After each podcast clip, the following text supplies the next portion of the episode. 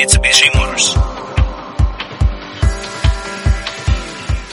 En este episodio de Inspire Your Ambition, conoceremos historias detrás de algunos de los principales comunicadores del medio automotriz y platicaremos sobre lo que les apasiona y motiva para dedicar sus esfuerzos a esta gran industria.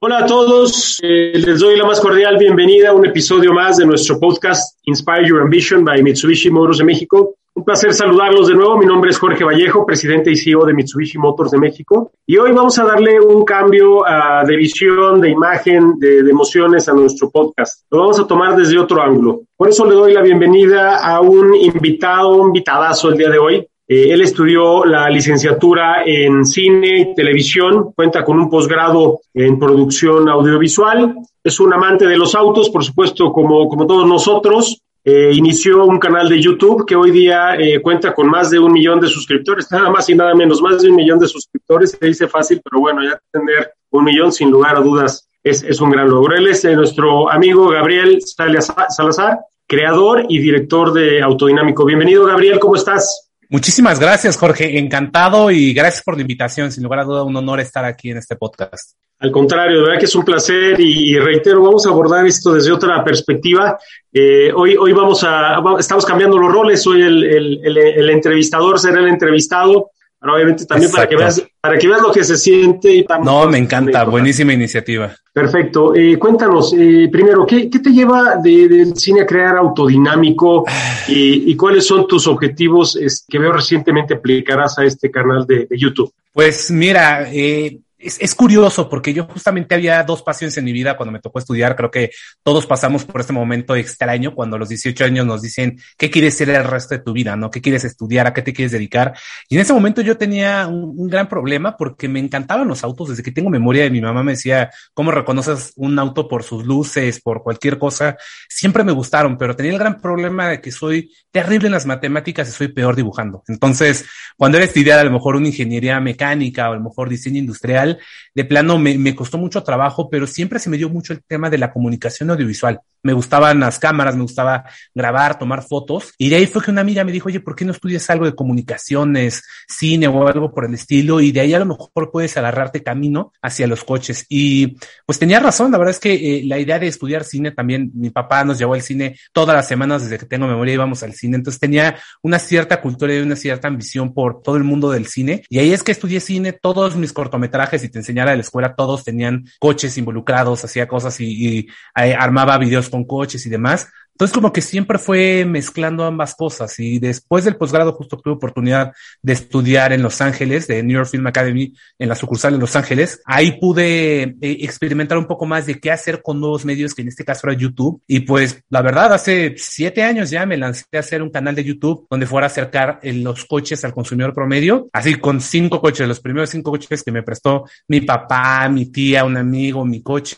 Y ahí salieron los primeros videos de autodinámico. Se los mandé a las marcas, me dijeron, no, le va, te mando un coche a ver qué puedes hacer. Y heme aquí, siete años después, afortunadamente, con los números que tú acabas de mencionar de autodinámico. Oye, inicias como hobby este hace siete años, lo tomas como un hobby, lo tomas ya como negocio, lo tomas obviamente como una, ¿cómo, cómo dices? A mí simplemente me gusta, ahorita nos decías que el cine, bueno, por tu papá, el, los autos aparente, aparentemente así naciste desde que tienes uso de razón. Y esto lo inicias que entonces que como un hobby para obviamente ¿Sí? compartir esas pasiones o cómo es? En efecto, era un hobby porque obviamente no me daba de comer esto, entonces yo, yo tenía una productora que me dedicaba a hacer videos corporativos, sociales, todo eso, sabía usar la cámara y de ahí sacaba dinero. Y fue hasta el segundo año de autodinámico que empezó a generar ingresos. Y, y como que mi papá, mi papá es informático, entonces como que no entendía muy bien cómo vas a hacer dinero de YouTube. Y hasta que empezaron a llegar los primeros cheques y dijeron, ah, es, esto puede ser un negocio. En ese momento, a los dos años de autodinámico, renuncié al resto de mi, de mis trabajos, digamos, de producción audiovisual y me dediqué 100% autodinámico, pero empezó como un hobby que acabó siendo, pues ya hoy en día una empresa que damos trabajo a más de ocho personas. Siempre escuchamos el tema de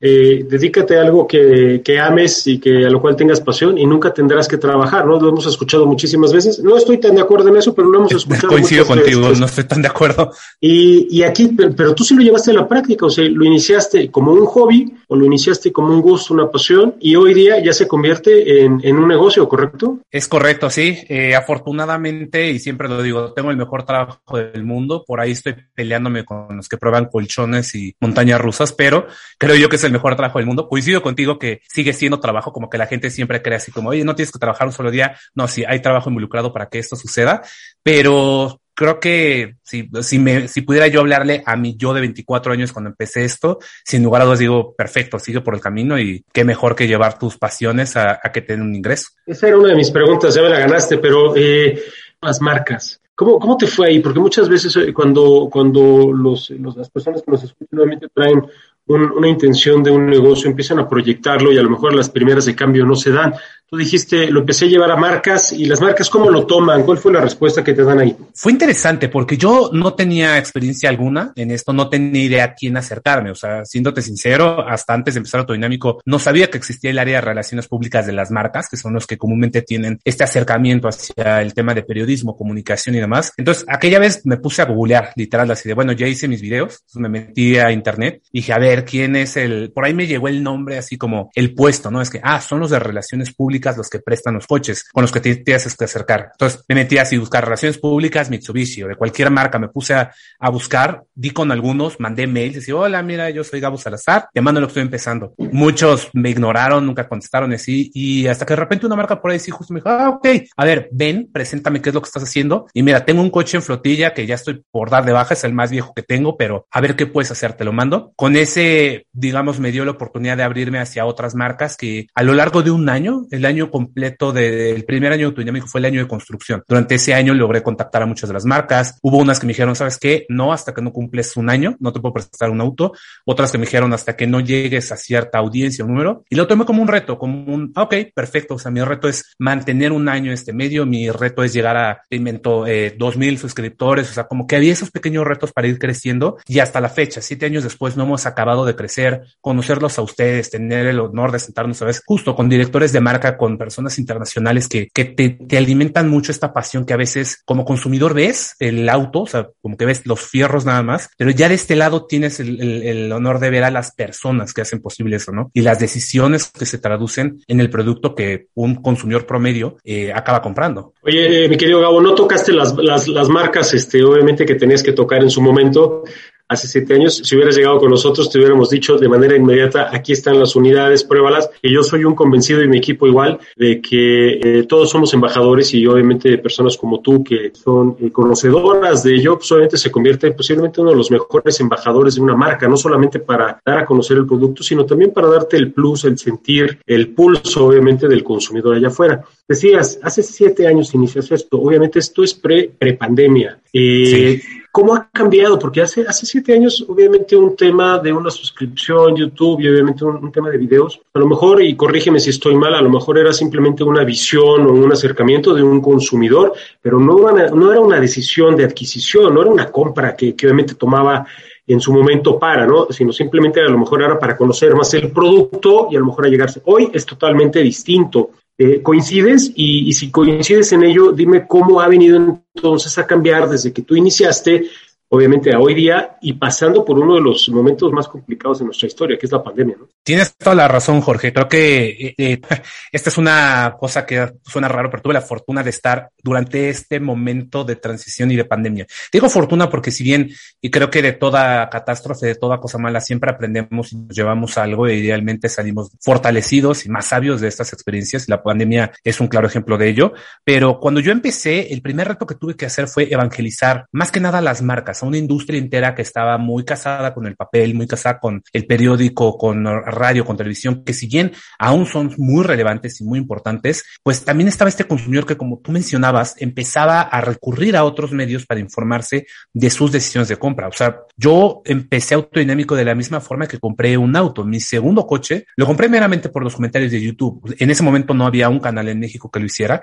Yo veía reviews de varios medios como CarWow en Reino Unido, algunos medios de Estados Unidos como Cinet, algunos de Alemania. Y con base a ese vehículo y con esos videos, tomé mi decisión de compra. Llegué al, al concesionario informado de, bueno, este coche es mejor que aquel por esto, este vehículo tiene esto y esto. Y lo único que necesitaba que me dijeran es cuánto cuesta y cómo lo puedo sacar el financiamiento, tienes disponibilidad y todo, ¿no? Y ese mismo proceso se lo quise yo pasar a la gente de, de ayudarlos y de hecho la estructura de los videos estaba pensada de esa manera. Eh, mi video empezaba siempre con una pequeña presentación del producto, luego lo veías por fuera del auto, luego te subías al asiento del conductor, al asiento de los asientos de atrás, la cajuela y al final lo manejabas. Es el mismo proceso que yo tenía en mente que sucedía con un cliente que iba a un concesionario. Siempre llegaba, preguntaba, veía, ah, a ver, enséñame justo, expander, ¿no? Vamos a ver cómo se ve ok, me subo en el asiento del conductor, le pico los botones, checo la pantalla, todo eso atrás, y si se convence, si le gusta, llega la prueba de manejo, ¿no? Que obviamente es donde hay que agarrar al cliente que le guste justamente el coche y se enamore. Este proceso acabó o lo traté de digitalizar en autodinámico para que al momento que llegara el, el cliente al concesionario, al menos ya traía una gran idea de saber, bueno, contra qué compite este auto, qué ventajas tiene, qué no. A mi percepción, ¿no? Desde luego, para gustos colores, y va a haber gente que diga, no, sabes qué, a mí me encanta este coche porque tiene este color y no lo vas a cambiar de esa idea. Y esta idea de, convencer a las, a las personas de que es capaz de tomar una decisión o al menos tener una buena información por un canal de YouTube fue difícil, pero convencer a las marcas fue el reto más grande que, que, me tocó y hasta la fecha es un reto que es, oye, todos los medios que estás considerando en papel, en radio, en televisión importan, pero tu cliente también está llegando muy informado gracias a lo que hacemos en digital. Oye, a ver, estás tocando un tema clave y es uno de los, uno de los esquemas de discusión o de conversación que yo tengo con los equipos constantemente, ¿no? Y yo y seguramente otros CEOs. Estás diciendo algo, eh, más difícil evangelizar, convencer, desarrollar, in, incorporar a una marca que al consumidor. Esto significa que entonces las marcas van desfasados de lo que el propio consumidor está o estuvo en su momento solicitando. Seguramente ya cuando lo absorben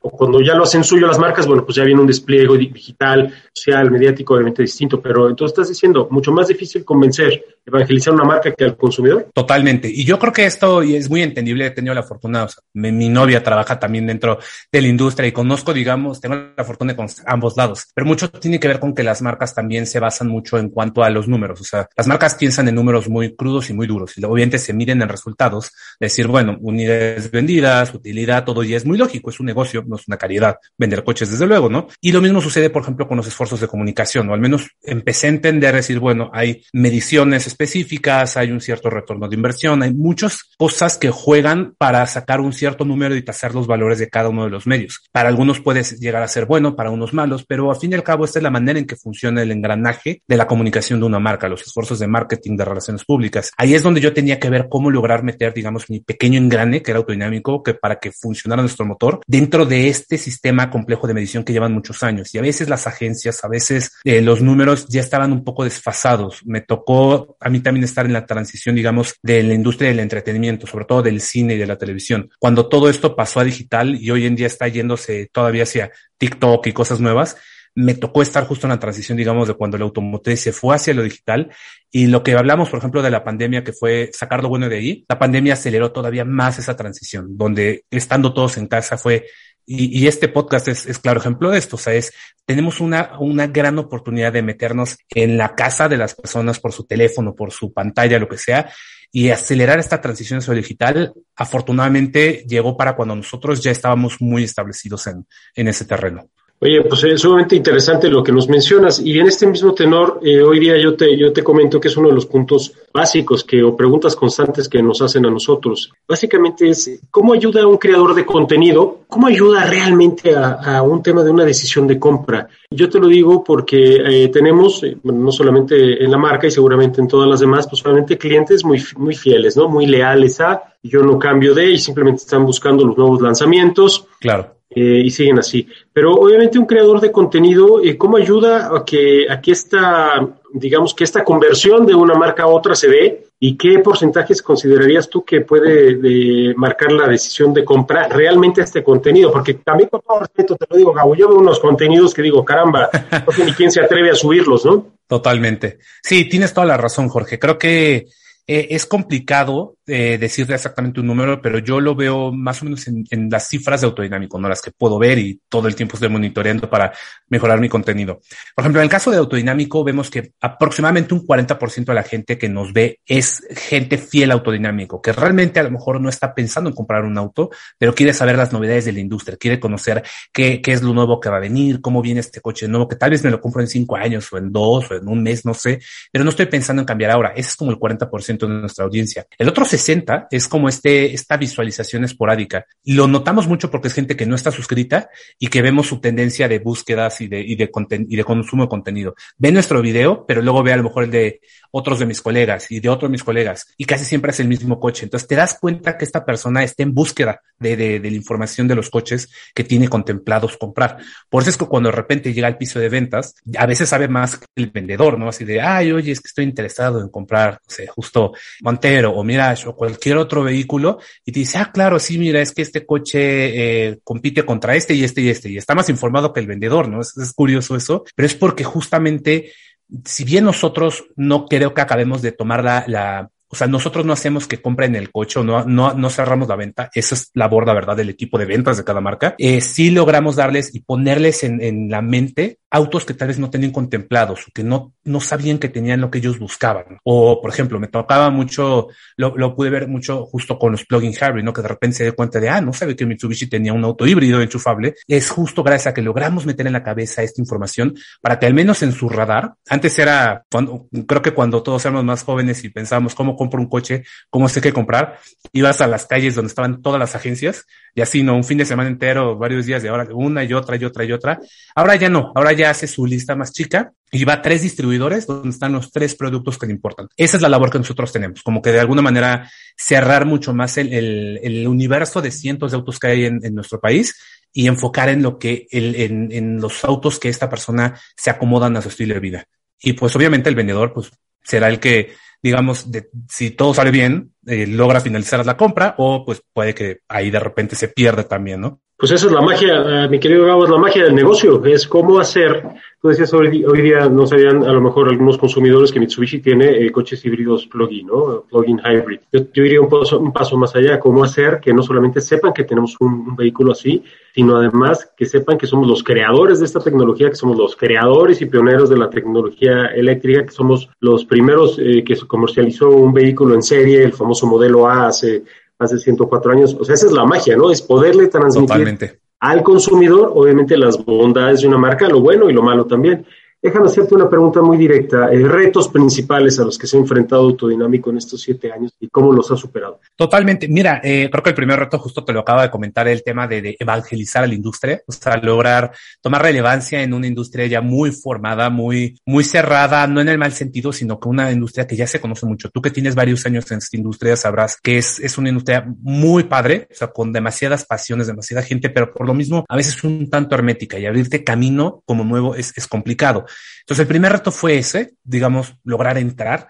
El segundo, y es justo en el que estamos ahora, es mantenerte vigente, mantenerte, mantenerte fresco y que si bien pegamos se podría decir, pegamos eh, eh, primero, gracias a ser los pioneros en empezar a hacer este tipo de videos y contenido, pues obviamente esto se podía replicar y se ha replicado por muchos colegas, por muchos otros medios, por, tú lo dices, varios creadores de contenido que a veces dicen que están subiendo, pero otros que lo están haciendo muy bien y tienen gran contenido y gran valor para que nosotros sigamos siendo relevantes, pues hay que reinventarse, traer nuevos productos, nuevos formatos, y es justo en lo que estamos ahora, en esta transición de hacer autodinámico, un nuevo autodinámico que siga siendo, que mantenga la veracidad y la relevancia por la cual la gente nos, nos ve, y que obviamente trabajemos en conjunto con las marcas para poder acercar sus productos, sus novedades a, a una audiencia que la idea es crecer, ¿no? No contraerse. Entonces, sí, los dos retos han sido ese evangelizar, por otro lado este, y el tercero que tal vez no, no mucha gente no sabe de autodinámico es el tema de ser empresario fue complicado porque en un principio pues yo vivía con mis papás, hacía mis videos, todo feliz y conforme empezaron a escalar las responsabilidades, presupuestos, eh, calendarios, tuve que contratar gente, tuve que pagar impuestos, tuve que hacer muchas cosas que, que a veces dices, yo me quiero concentrar en hacer videos, pero hay una empresa que mantener y lo mismo que una marca de coches, pues digamos de, de que logras poner el coche en el piso de ventas, pasó un proceso de cientos o miles de personas detrás por muchos países, por muchos números, diseños, ingenieros y todo para que tú acabes viendo un coche en el piso de ventas. Lo mismo en autodinámico, para que alguien logre ver el video, hay un proceso gigante, una empresa y, y el trabajo de un gran equipo para lograr traer ese video semana con semana. ¿Eso es lo que te haría diferente a ti, autodinámico? Porque hoy cualquier persona con un celular eh, puede obviamente crear contenido, subirlo y proyectarlo y, y, bueno, puede tener tantos seguidores como obviamente vaya aplicando y dependiendo de su lógica, su, su humor y obviamente el creador del contenido va, va adquiriendo estos, estos seguidores. Tú es lo que te hace diferente y obviamente el que tú te institucionalizaste, que tienes una empresa como tal atrás. Creo que eso es algo que nos dio una gran fortaleza, sobre todo dentro de la industria, con las marcas, que decían, bueno, no estoy hablando a lo mejor con, con un chavito, bueno, en un principio sí era un mocoso que estaba empezando esto, pero no estoy hablando con un chavito que no sabe de lo que habla y que quién sabe si se me va a pasar mañana y le presta un coche y de repente ya quién sabe dónde lo dejó, sino estoy hablando con alguien serio que justo también entiende lo que es un negocio, entiende que esto es una, una relación comercial que existen entre, entre marcas, entre vendedores, entre proveedores, todo eso. Eso nos ayuda mucho con las marcas, pero por el lado, por ejemplo, de la audiencia, me ayuda siempre a tener el contenido ahí constante, o sea, la constancia en, en, autodinámico creo que nos llevó a donde estamos ahora, de que nunca fallamos un video semana tras semana. Y eso fue gracias a un equipo, al sentir que, bueno, o sea, está muy padre recibir 10 pesos para mí solo, pero creo que está más padre si podemos convertir estos 10 pesos en 100 con una empresa, con un equipo, con alguien que tenga un punto de vista diferente, que tenga una aportación, una idea nueva, creo que sí fue lo que también nos, nos mantuvo relevantes y nos hizo diferentes para crecer en esta industria. Muy bien, oye, eh, ahora compárteme un poquito de esa magia, dame un poquito de ese insight que ya he venido obteniendo. Obviamente yo, tú sabes que nosotros nos dedicamos a la, a la manufactura, la importación, exportación, comercialización de unidades, además de alta calidad, pero comparte esta magia. ¿Qué es lo que se fija hoy día eh, para ti, Gabriel Salazar, un consumidor en la compra de una, de una unidad? Muy complicado, Jorge, porque creo que hace muchos años era casi, y te iban a decir todos, pues el motor, ¿no? casi, casi, pero hoy el motor eh, a veces queda en segundo plano, ¿no? Lo que la gente yo creo que está buscando es, en el caso de, de, del consumidor mexicano en particular, creo es un cierto valor por su dinero. Siempre va a ser algo muy importante saber que estamos llevándonos lo más que podemos con el presupuesto que, que, tenemos. Un auto confiable, saber que no voy a estar teniendo que llevarlo al taller cada mes, que se me descompuso esto y todo. Entonces, esa durabilidad que ha hecho a muchas marcas aquí, justo como Mitsubishi, que mantiene a gente fiel a la marca, sabiendo que va a recibir. Y desde luego siempre una propuesta. Es algo que también en un mar de autos, donde antes tenías 100 coches, ahora tienes 500 modelos, muchas SUVs, sedanes, lo que tú quieras, eso provoca que la gente también diga, bueno, sí, quiero eso, pero también quiero ser diferente, ¿no? Con un color diferente, con un diseño llamativo, o sea, algo que me, me, que exprese lo que yo soy. Entonces, creo que esos tres elementos son los que he visto que el consumidor mexicano más, más ve, más aprecia. A veces está dispuesto a sacrificar, a lo mejor no es el coche más rápido, pero es el coche en el que estoy más cómodo, que tiene más amenidades, en el que tiene más valor por mi dinero. Entonces, yo creo que por ahí irían las cosas o que he notado que el consumidor está buscando.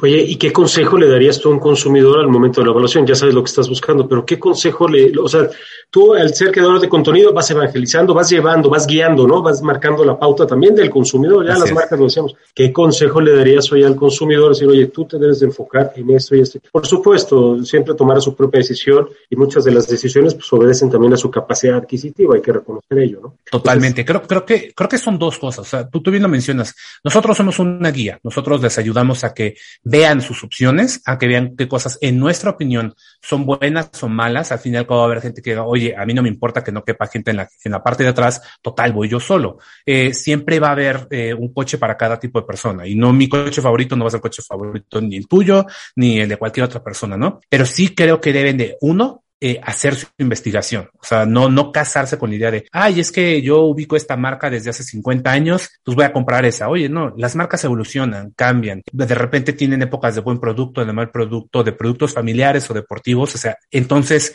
siempre es bueno que cuando vas a comprar un auto, abras tu abanico de opciones y a partir de ahí empieces a condensar en lo que se acomoda a tu vida. Segundo, justo, o sea, ve las opiniones de muchos, no solo mías, sino de cualquiera de mis colegas para informarte, decir, oye, tal vez no sabía que tal coche justo, ¿no? Lo que decíamos de los plug-in hybrids. No sabía que, que, Mitsubishi ofrecía uno, ahora ya lo tengo en el radar. No sabía que tal marca sus servicios eran muy caros. No sabía que este auto provenía de Grecia, lo fabricaban, entonces las refacciones tardan mucho. Entonces eso lo empieza a hacer más cercano a la búsqueda. Y por último, una que me sorprendió mucho, Jorge, cuando empecé autodinámico, manejen los coches. Me sorprende que mucha gente los compra sin manejarlos. De repente le pregunto, oye, ¿qué opinas de tu coche? Ah, bien, pero es, es lento, le cuestan las subidas y es como, y no te diste cuenta en la prueba de manejo. Es que no lo, no lo manejé, solo llegué y lo compré. Es como, o sea, no estás gastando tres pesos. O sea, obviamente un auto, pues es de bastante valor y para muchas personas es nuestro primero o segundo gasto más importante que estamos haciendo. Manéjenlos, conozcan y estén convencidos del producto que se estén llevando. Claro, es un, es un gran tip, pero además nosotros lo, proyectamos y lo promovamos todo el tiempo. La prueba demo es, es clave para que obviamente puedan conocer el producto y obviamente se enamoren y terminen de ello. Déjame hacer un, cambio obviamente de, perspectiva. El mercado mexicano, desde, desde tu análisis, eh, con tanta marca obviamente ya en México, por supuesto hay para, para elegir de, de diversas eh, nacionalidades, eh, diversos eh, line of specs, equipamiento, vamos de todo. ¿Cómo es el mercado mexicano? ¿Es un mercado que obviamente vaya a tener un boost importante en los siguientes meses, años? ¿Crees que nos vamos a seguir? Además, hoy día con todo el tema de la importación, ¿crees que nos vamos a quedar creciendo? Obviamente es un consejo más para marcas, ¿no? ¿Cómo lo ves? ¿Cómo ves desde tu perspectiva el mercado mexicano? Creo que el consumidor mexicano en general va a cambiar y el mercado en el tipo de productos que quiere, que va a comprar. Eh, digo, no es sorpresa para nadie, la crisis de los semiconductores ha, ha cambiado, ha venido entre la pandemia y los semiconductores, rehicieron por completo la configuración de muchos coches, ¿no? O sea, hoy en día el, cliente exige tecnología, el cliente exige seguridad, el cliente exige muchas cosas que obviamente eh, conllevan un costo al vehículo y un costo en cuanto a las importaciones, proveeduría y demás. Como tal, yo creo que entonces el cliente va a estar dispuesto o va a saber que ya no, o sea, los mismos 100 pesos que antes le alcanzaban para comprar un coche, eh, a lo mejor ya no es así, ya van a ser ahora 300 para comprar ese coche, pero entonces va a ser mucho más selectivo en el auto que va a comprar porque sabe que ya no es nada más movilidad, ya es expresión, ya es el lugar en el que vas a estar. O sea, entonces su, su consumo va a ser más cuidado y digamos que va a ser una selección más este, minuciosa del vehículo que va a comprar y se va a poner más exigente también. Cosas que me han dado gusto. O sea, de repente el consumidor mexicano exige seguridad, algo que no, no pasaba antes, exige tecnología o conectividad, cosas que no pasaban antes. Antes era con que, ah, pues mira, con que tenga el color que me gusta, me lleve y me traiga y ya está. Pues ya ni el consumidor promedio, que no le importan los coches, solo quiere un auto por movilidad, ya ni eso, ya empieza a exigir más. Entonces, tenemos un consumidor que está, que es más exigente, tenemos un consumidor que pide y se fija en otras cosas. Como mercado, yo creo, no creo que vayamos a tener una, aun cuando se recuperen el tema de suministros y demás, no creo que vayamos a crecer en cuanto a números. También hay que considerar que si teníamos un millón de coches que se van a vender, que antes era entre 15 marcas, ahora el pastel se parte entre 40 marcas. Entonces va a ser más selectivo y las marcas como tal van a ofrecer más al consumidor, más diseño, más tecnología, lo que sea. Y va a ser un parque vehicular mucho más diverso que a veces va a tener sus cosas buenas, va a tener sus cosas malas, va a haber malas experiencias, sobre todo con marcas nuevas que están llegando, que apenas están empezando a hacer coches, pero sí va a ser un parque vehicular que no va a crecer, solo se va a diversificar. Oye, Gabo, pero ya estuvimos en, eh, volumen total de industria hace algunos años, ya estuvimos eh, sobrepasando el 1.6 millones. Sí. Hoy estamos en un millón.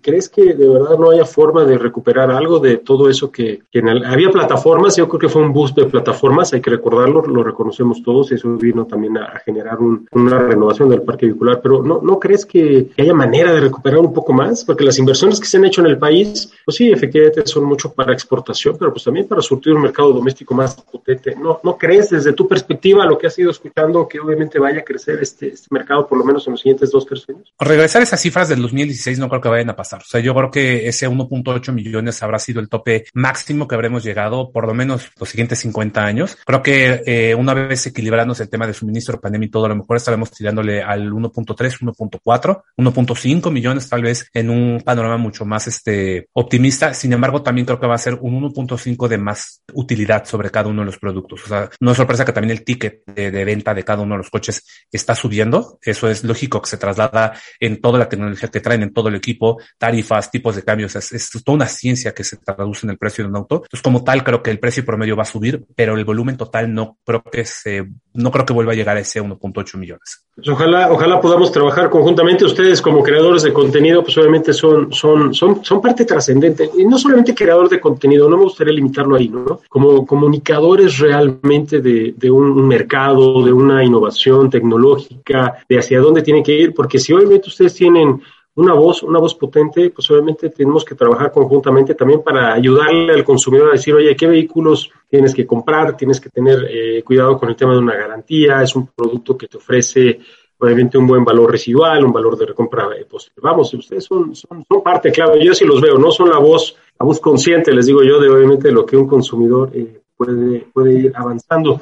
Antes de pasar ya a la última serie de preguntas, mi estimado Gabo, eh, el consumidor lo ves más maduro después de esta, de esta contingencia, de esta pandemia que tuvimos, lo viste, lo ves más involucrado, lo ves eh, obviamente más, más apto ya para una serie de decisiones estratégicas activas. ¿Cómo, ¿Cómo has visto un cambio paulatino?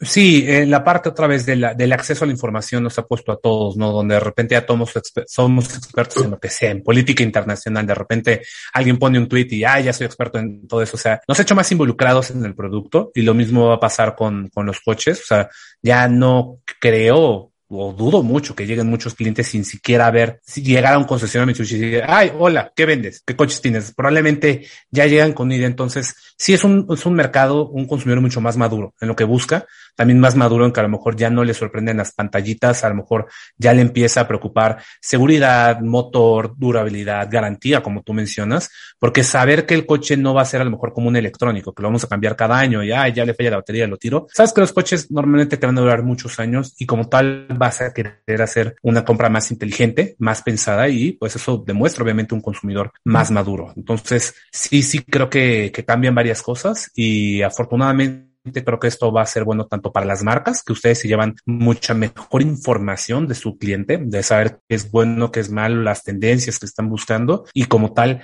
cómo mejorar el producto que se tiene o cómo crear productos que, que, que, la gente está buscando y el consumidor se va a llevar un auto con el cual esté mucho más conforme y esperar que ya no pasen estas cosas de no vuelvo a comprar tal marca porque me sale malo, ya no vas, ya vas a saber que está malo antes de que lo compres. Eso, eso nos hace que todas las marcas empiecen a mejorar mucho su contenido y su producto. Pues muy, muy, muy importante y, clave y trascendente lo que nos mencionas, Gabo. Eh, muchísimas gracias por tu tiempo.